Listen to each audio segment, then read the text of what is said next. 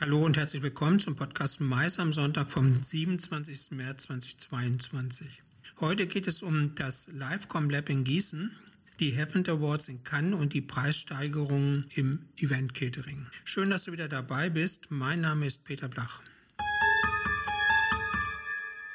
Am 21. Juli 2022 soll in Gießen die Auftaktveranstaltung der neuen Konferenzreihe Livecom Lab stattfinden. Mit dem neuen Konferenzformat will der Fachbereich Management und Kommunikation der Technischen Hochschule Mittelhessen unter Leitung von Professor Axel Barwig und Professor Dr. Lothar Winn eine Plattform für den Austausch zwischen Wissenschaft, Praxis und dem Nachwuchs der Live-Kommunikationsbranche etablieren.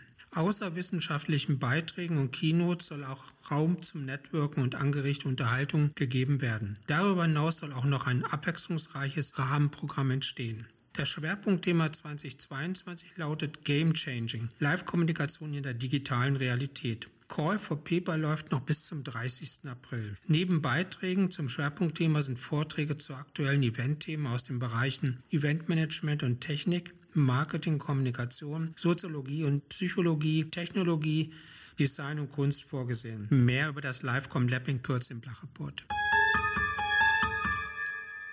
Für die Heaven Awards 2022 in Cannes wurden 167 Projekte von Event, Experiential und Live-Marketing-Agenturen sowie Unternehmen und Messe- und Kongressveranstaltern eingereicht. Das ist beeindruckend viel. Die Preisverleihung findet am 21. April 2022 im Palais de Festival in Cannes statt. Der Organisator VU Group erwartet für die Preisverleihung mehr als 1000 Eventprofis. Die Heaven Awards prämieren die besten Events der vergangenen Jahre. Aufgrund der Pandemie konnten sie 2020 und 2021 nicht stattfinden. Und insofern deckt diese Ausgabe 2022 ausnahmsweise die Jahre 2019, 2020 und 2021 ab.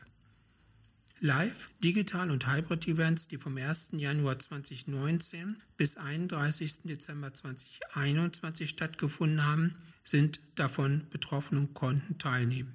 Die 167 Einreichungen kamen aus 18 Ländern.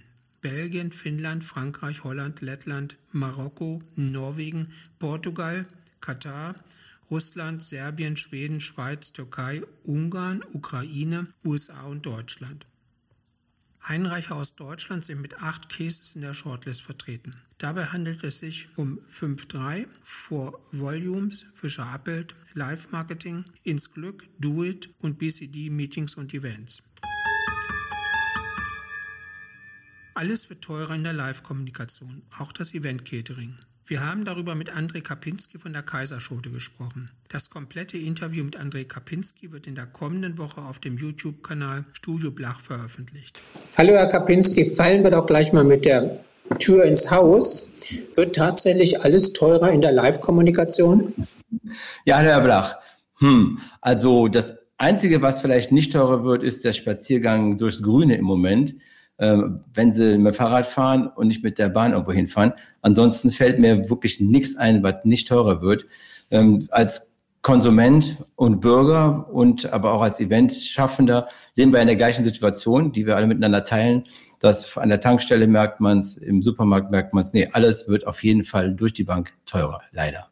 Wo steigen denn bei Ihnen die Kosten? Also in allen Bereichen äh, steigen die Kosten, aber wir haben im Team erstmal angefangen bei, bei der Analyse unserer Verkaufspreise für das Catering.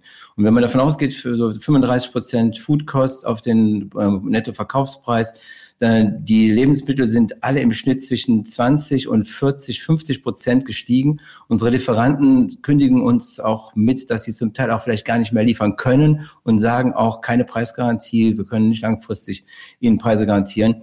Wenn du von den 25 bis 30 Prozent gestiegener Lebensmittelkosten ausgehst, müsstest du eigentlich deine ähm, Caterings für mindestens 20 Prozent teurer verkaufen als vorher. Die Mitarbeiter, um sie zu halten, ähm, den haben wir angekündigt, nachdem wir jetzt im Mai aus der Kurzarbeit raus sein werden. Da wird es auf jeden Fall Gehaltssteigerungen geben. Neue Mitarbeiter steigen schon auf einem ganz anderen Gehaltsniveau ein. Das verteuert sich. Dann das Tanken, die Logistik. Sie sehen selber 2,50 Euro für einen Liter Diesel und wir fahren mit Diesel in der Kaiserschurte unsere LKWs.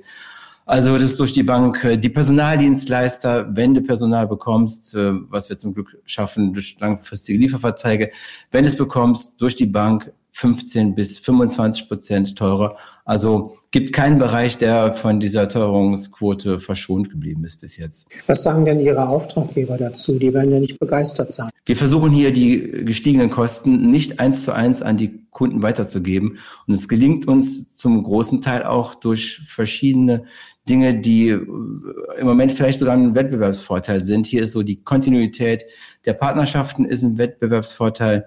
Wir versuchen die äh, gestiegenen Kosten bei, der, bei den Lebensmitteln zu kompensieren. Bei den Personaldienstleistern haben wir zum Glück langfristige Lieferverträge, die uns bis Ende des Jahres äh, absichern, was die Konditionen anbelangt. Somit versuchen wir wirklich nicht den Preis, die, die Preissteigerung eins zu eins an unsere Kunden weiterzugeben. Vielen Dank an André Kapinski.